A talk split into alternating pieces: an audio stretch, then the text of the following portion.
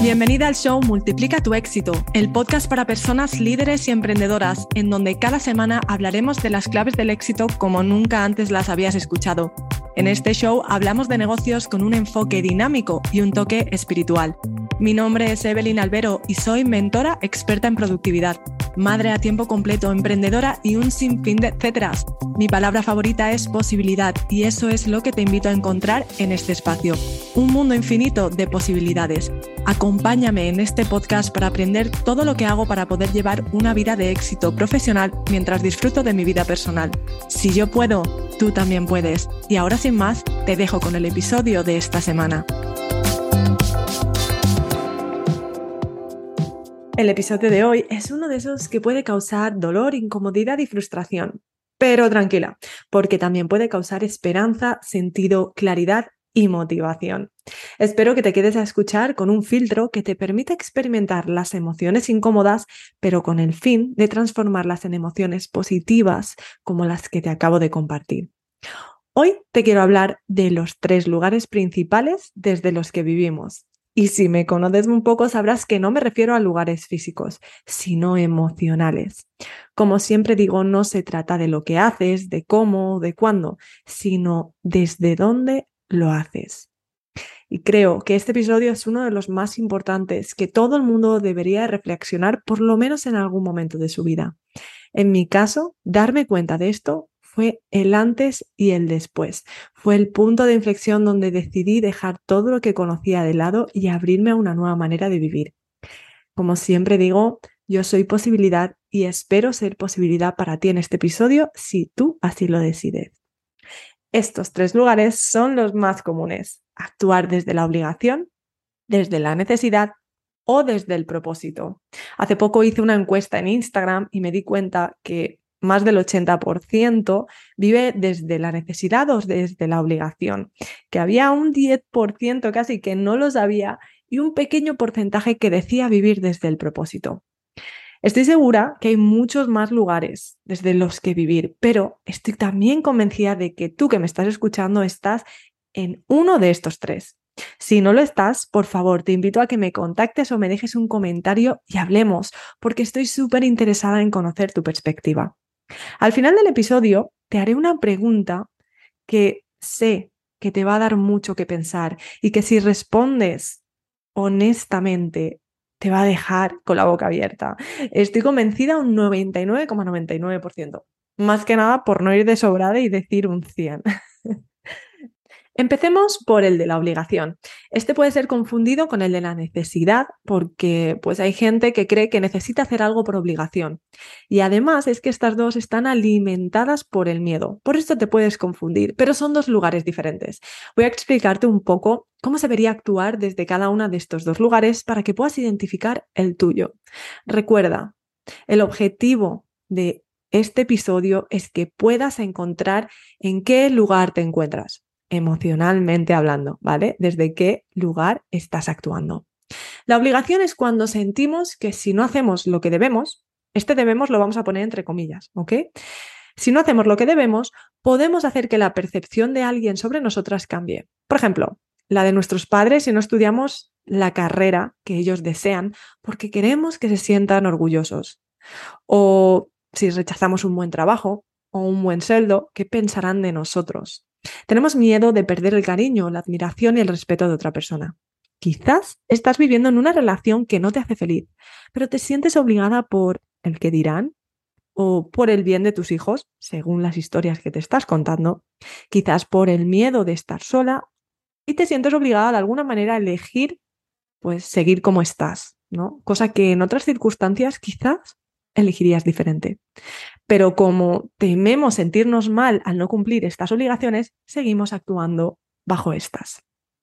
Como apunta la psicología cognitiva, lo que pensamos es la causa directa de cómo nos sentimos y cómo nos sentimos influye a su vez en cómo pensamos. Siguiendo esto, Si nos encontramos agobiadas, ansiosas o deprimidas, por ejemplo, probablemente estemos creando un sinfín de obligaciones en nuestra cabeza y estas obligaciones nos hacen que nos sintamos de esa manera, agobiadas, ansiosas, deprimidas. ¿Cómo puede ser obligación a tener la casa perfecta, la comida hecha, los niños bien vestidos y bañados, nosotras arregladas y evidentemente con una sonrisa de oreja a oreja, porque en este caso sentimos que tenemos la obligación de ser una madre perfecta. Ojo, perfecta como nosotras creemos que es ser una madre perfecta, porque todo es perspectiva. Pero como no quieres que cambien tu percepción hacia ti, actúas desde la obligación por miedo a perder su admiración de ser esa supermadre. Y toda esta lista de cosas que debes de hacer te causan estrés porque no ves ni cuándo ni cómo lo vas a hacer. ¿Pillas un poco por dónde voy? Este lugar de obligación puede ser por creencias que te has formado tú misma o que has visto en el mundo desde pequeña o, que te han dicho tus padres de cómo deberían de ser las cosas. Y estas creencias nos dan una falsa idea de cómo son realmente las cosas. Aunque muchas veces nos sintamos obligadas a coger un camino u otro, lo cierto es que finalmente, ya sea porque es lo que más nos conviene, por influencias, porque queremos, por miedo, escogemos el que nosotras decidimos. Piénsalo, porque puedes decir que no si algo no te gusta, pero es que los humanos solemos buscar el placer del momento, o mejor dicho, escapar de la incomodidad del momento. Y sin darnos cuenta, cuando hacemos esto estamos firmando sentencia de una incomodidad o un dolor a mediano y largo plazo, en ocasiones de por vida, porque a veces decidimos hacer algo que realmente nos hace infelices o que nos impide conseguir lo que realmente queremos. Por ejemplo, podrías decir que no a esa carrera que tus padres quieren que estudies, pero pues quieres evitar el conflicto en el momento. Y por lo tanto, ojo, eliges no solo la incomodidad de estar estudiando durante años algo que no disfrutas. Luego, además, dedicarte a algo que no es lo que te gustaría hacer el resto de tu vida, sino que además también te estás impidiendo estudiar y aprender eso que quieres desarrollar en ti para poder aportar al mundo. Es decir, ojo, ¿eh? No solo estás haciendo algo que no te gusta, sino que por hacerlo no estás pudiendo hacer lo que amas. Por ser esa persona que los demás querían ver en ti, decidiste no ser esa persona que tú amas ser. Y esto es muy duro, así que escucha porque te lo voy a repetir.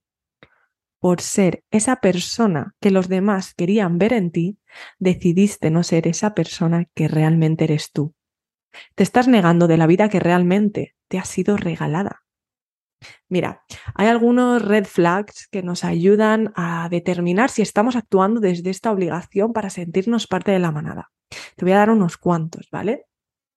Uno puede ser opinar diferente y no mostrar el desacuerdo, o sea, no decir lo que realmente piensas. Otro Mm, variar de estado emocional según la opinión de los demás. Esto es súper común.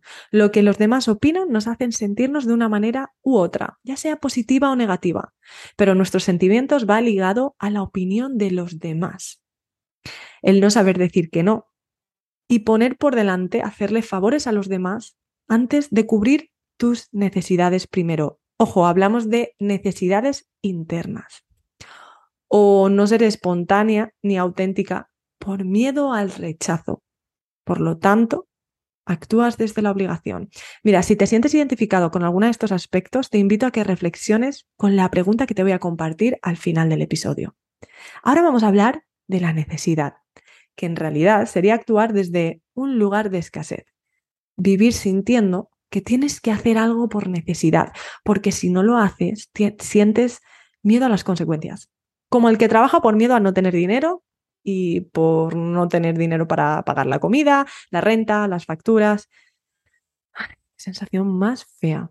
A mí me parece que es como vivir encarcelada libremente. ¿Tiene sentido? Es decir, que no estás entre rejas, pero si no haces ciertas cosas, podrías no tener eso que necesitas para vivir. Por ejemplo, tener pareja para tener amor o compañía, o tener hijos para tener propósito, estudiar para tener un título o un trabajo asegurado o un buen sueldo, rezar para tener conexión o perdón Estas son algunas de las cosas que solemos hacer desde el lugar incorrecto.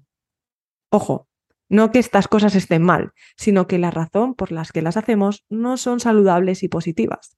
Cuando haces algo porque necesitas un resultado pasan varias cosas.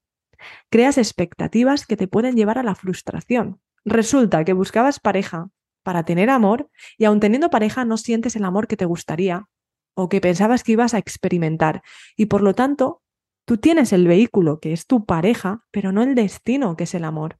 Por lo menos tal cual tú lo habías idealizado en tu cabeza. Estás trabajando porque tu trabajo te iba a dar dinero y aún así no experimentas la riqueza, sientes que te falta dinero. Tienes el vehículo, que es el trabajo, pero no el destino, que es el dinero. O quizás estás trabajando porque quieres reconocimiento. Por lo tanto, vives actuando, haciendo cosas que no te dan lo que tú necesitas. En esta situación la frustración es inevitable. Como el éxito y el fracaso, siempre lo digo. Y mucha gente vive aquí. He tenido muchas clientas que me decían, joder, Evelyn, a ver, he hecho todo lo que se supone que debía de hacer para tener plenitud y ser feliz. Y no me siento ni mucho menos ni plena ni feliz.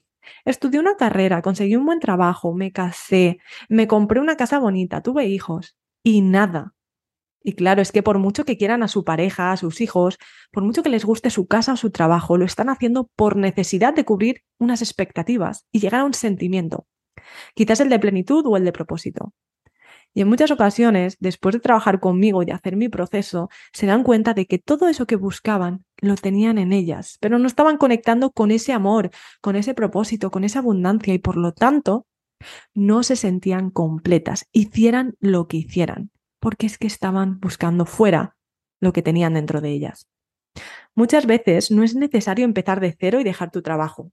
He de decir esto porque hay, personas que no empiezan em, que no empiezan esta clase de procesos porque piensan que van a tener que dejarlo todo. Eh, van a tener que cambiar drásticamente o que a lo mejor se dan cuenta de que para ser felices mm, no solo deben de cambiar de trabajo, sino dejar su pareja. Pero no, no, no. Muchas veces es simplemente disfrutar de todo eso que ya tienes desde un lugar de abundancia, donde no necesitas de esas cosas para sentir lo que deseas, pero aún así las eliges, porque tú sabes acceder a esas emociones por ti misma, dentro de ti sin necesidad de nada ni nadie. Qué bonito es estar contigo porque te elijo, no porque te necesito para ser feliz. Y de verdad, ese proceso, buah, es de los más hermosos que puedes experimentar, por lo menos en mi caso ha sido como volver a nacer sin necesidad de cambiar de marido, de trabajo o de hijos, ¿ok? a ver, ya sé que hay casos y casos, pero mira, hay algo que tienes que tener en cuenta. El humano vive la mayor parte de su vida con una perspectiva de egocentrismo. Y ojo, no digo ni que esto sea bueno ni malo, solo digo que es un hecho. Y que pensamos siempre que nuestra situación es mucho peor. Esto lo digo por ti, que a lo mejor estás dudando de todo esto que te estoy diciendo o pensamos que en nuestro caso somos diferentes y que todo esto que yo estoy diciendo no aplica a ti. Al final todo se traduce a la falta de responsabilidad, siento decirlo, porque es mucho más fácil decir que la solución no aplica en mi caso a hacer lo que la solución requiere. Y aquí me darás la razón o no, como siempre digo, yo no hablo desde la verdad absoluta, sino que te doy la perspectiva con la que yo he aprendido a cambiar mi realidad y a pasar de vivir desde la necesidad y después de mi maternidad desde la obligación para hoy vivir desde mi propósito. Y es aquí donde entra la tercera opción y, obvio, mi preferida. Aunque, como siempre, estoy súper agradecida de haber vivido las otras dos. Porque si no hubiera vivido en el lado oscuro de la vida, por así decirlo, hoy no podría ser luz en mi mundo y en el de todas esas mujeres que como tú me escuchan y confían en mí. Vivir desde el propósito. ¿Qué es esto realmente? Porque está muy de moda decir, encuentra tu propósito. Y la gente inmediatamente piensa en su faceta profesional, otras en su faceta de madre, otras en su faceta humanitaria. Y este enfoque de centrarte en una faceta hace que te pierdas de la magia de vivir desde tu propósito. Como siempre, lo repito, porque no quiero que haya malas interpretaciones. Las palabras, palabras son. Lo que importa es el significado que le das. Y yo hablo desde el significado que le doy. Y a mí me ha ayudado a estar bien este significado, a estar en paz, feliz y plena, completa como una sandía. Hace un año quizás hubiera compartido, no, quizás no, seguramente hubiera compartido un enfoque diferente. Y lo que algunas personas me dicen es, ¿cómo puede ser que no estuviera actuando desde mi propósito si me dedicaba a lo que me dedico hoy?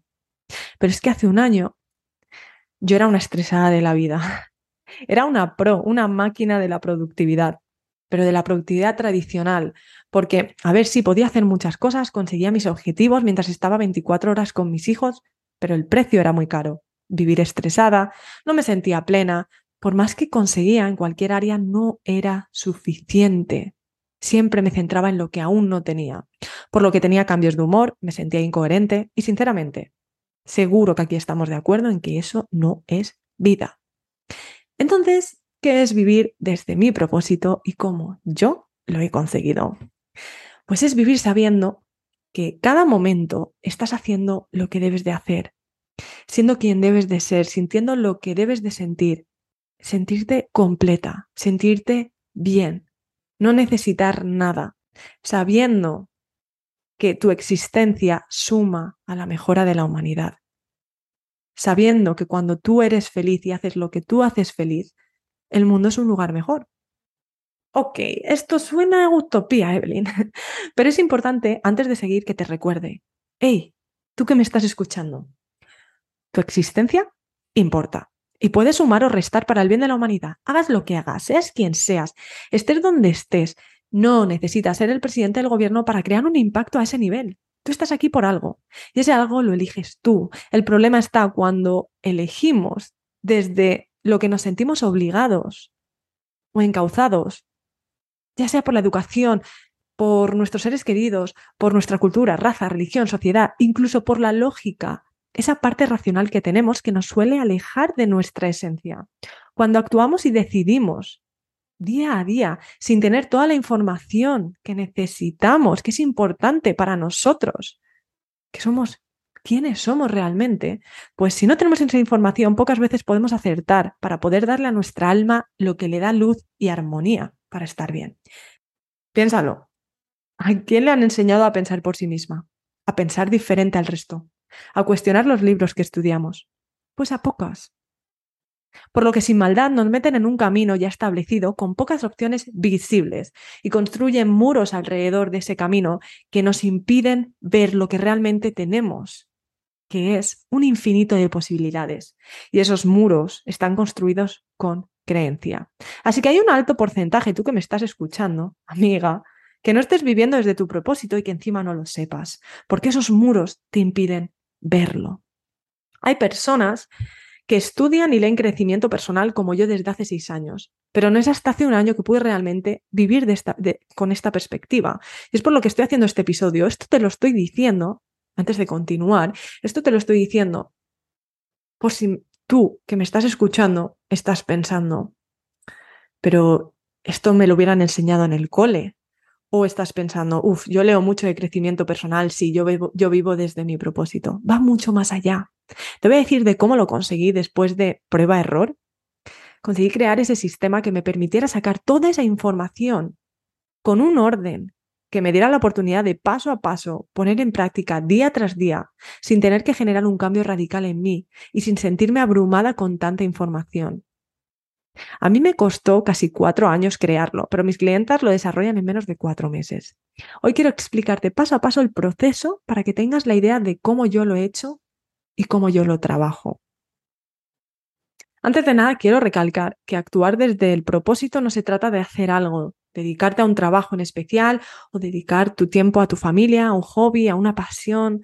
Se trata de vivir cada área de tu vida, es decir, la totalidad de tu ser, espiritual, física, mental, emocional, desde el amor y la confianza de saber que eres quien debes de ser, por el bien no solo tuyo y de los tuyos, sino por el bien común. Lo que tuve que hacer fue ganar conciencia de en qué lugar me encontraba, desde qué lugar estaba actuando que es exactamente lo que estás haciendo tú ahora. En mi caso, cuando me di cuenta, era desde la obligación a ser una madre perfecta, a ser emprendedora, mentora, una mujer fitness, una aventurera, una viajera, una loca de la vida, porque me sentía obligada a mantener esos papeles que llevaba años viviendo. No quería que me juzgaran, me sentía obligada a mantenerme igual. Al ganar conciencia, cosa que me costó de decir, porque de verdad pensaba que vivía desde mi propósito, porque me estaba dedicando a lo que me gustaba. Y yo cuando decía propósito pensaba que era eso, qué hacía, ¿no? Cómo me ganaba la vida. Después, de, después empecé a trabajar mi historia, ¿vale? Es decir, qué historia me estaba contando que me hacía percibir mi vida como tal, ¿vale? Todas esas mentiras que yo creo que son ciertas, que me estoy contando, porque las he escuchado desde pequeñas, porque me las he dicho por comodidad o por miedo, y que me hacen actuar en coherencia a ellas y por lo tanto, pues me mantienen atrapada en esa realidad, ¿vale? Cuando escribí todas estas cosas, como pueden ser, es que soy, mm, eh, no lo sé, soy una loca de la vida que no puede establecerse en un lugar y tengo que cambiar de país cada seis meses, ¿no? Como fue mi caso durante 12 años. Pues eso es una historia que yo me estaba contando y no me estaba permitiendo ser quien yo realmente era, porque quien yo, quien yo realmente quería ser, perdón, porque quien yo realmente quería ser era una mujer que pudiera estabilizarse, era una mujer que pudiera crear algo y para eso debía de estabilizarme de cierta manera, tener miedo a ese compromiso. Pero mis creencias no me estaban permitiendo hacerlo. Entonces yo escribí luego la historia que me gustaría contar. Al escribir las dos historias de qué mujer me gustaría ser, cuál me gustaría que fuera mi realidad, busqué las diferencias, ojo, emocionales para luego ya buscar las acciones. Es decir, cómo se sentía la mujer de la historia que yo estaba viviendo, que creía cierta, y cómo se sentía la mujer de la historia que deseaba contar. Esa que dices, uff, despertar cada día poniéndome sus zapatos. Esa mujer quiero ser. Luego, ¿qué acciones debía de eliminar de la historia actual para dejar espacio a nuevos hábitos que reafirmaran la mujer que deseaba ser? ¿Ves un poco lo que estamos haciendo?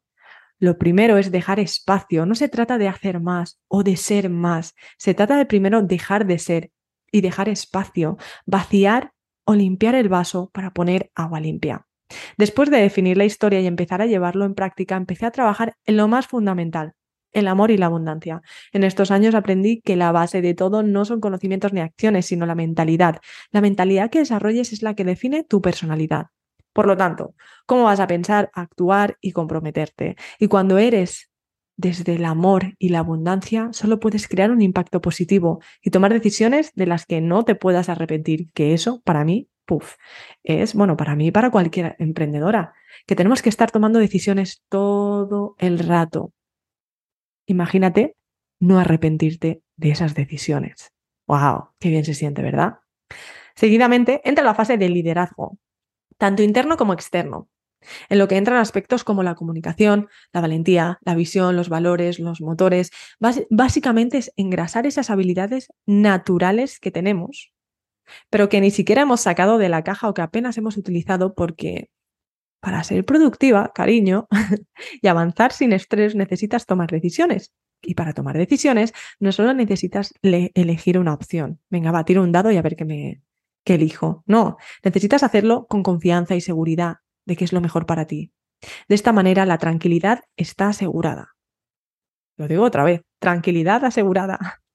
De que sea cual sea el resultado es justo lo que tiene que ser para que puedas aprender y subir de nivel hacia tus objetivos. Vale, una vez que tenemos esto, desarrollas tu sistema de intención. Es decir, a todo lo que debes de poner intención para sacar el estrés y la ansiedad de la ecuación. Ale, a tomar por. Aquí entra en juego la búsqueda de objetivos, para más tarde utilizar todas las herramientas de trabajo inteligente que llevaba desarrollando años, estrategias de productividad 100%, pero con toda la información obtenida hasta el momento. De esta manera nos aseguramos de no solo ir a por el objetivo correcto, sino de disponer de todo el tiempo del mundo para hacerlo y aprender a pensar sin límites. Convertir en lo que muchos llaman imposible en un sistema fácil de llevar sin sacrificar, sin dejarnos la piel en el camino. Un sistema que nos permite avanzar tranquilas, con resultados y disfrutando de la vida día a día, pensando en el momento, en el lugar de vivir constantemente en el futuro o en el pasado. Este, esto que te acabo de convertir es el proceso que yo y que todas las personas que han confiado en mí han utilizado para dejar de vivir con prisa, sin llegar a todo, con estrés, ansiedad y frustración de no tener todo lo que supone que debían de tener. Porque mira, no puedes actuar y ser tú desde tu propósito si no lo disfrutas, si no eres tú en esencia al 100%. Si continúas sacrificando, forzando, limitando y dejándote de lado para hacer algo y obtener algo. Recuerda que no se trata de hacer, sino de ser. Ser abundancia y ser propósito.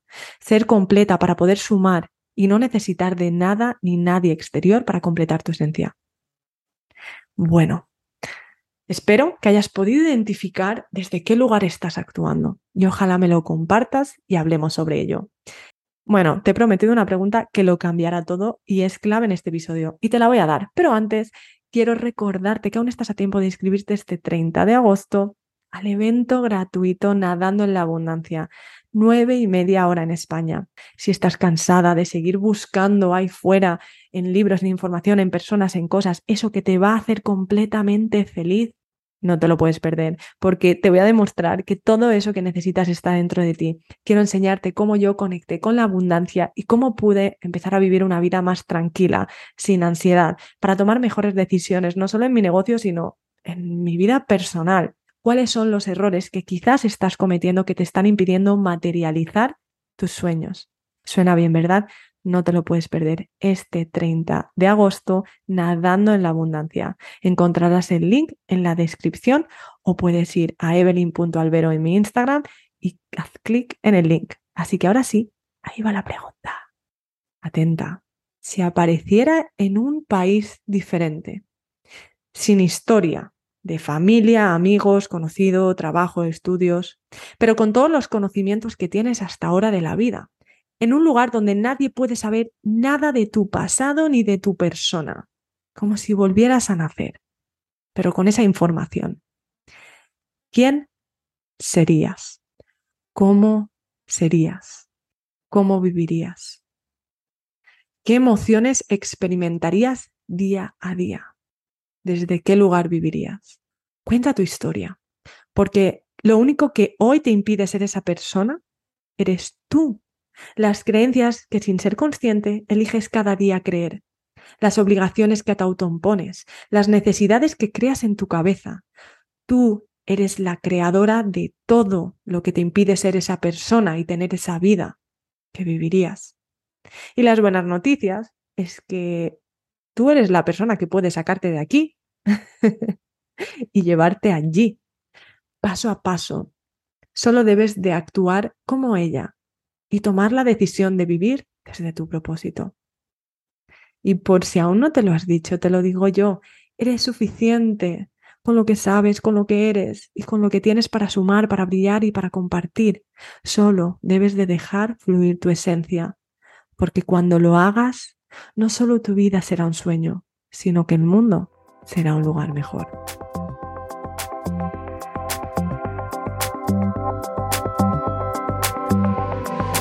Gracias por escucharme. Si te gustó este episodio, hazme un favor y deja un review donde sea que escuches este podcast. Ayúdame a llegar a más gente compartiendo este episodio con alguien a quien creas que le puede servir. Recuerda suscribirte para descargar automáticamente cada episodio en cuanto salga y que así siempre tengas la motivación y las herramientas que necesitas al alcance de tu móvil. Para aprender más sobre el tema de hoy, revisa las notas de este episodio en el enlace que encontrarás en la descripción. Una vez más, gracias por escucharme. Te espero la siguiente semana.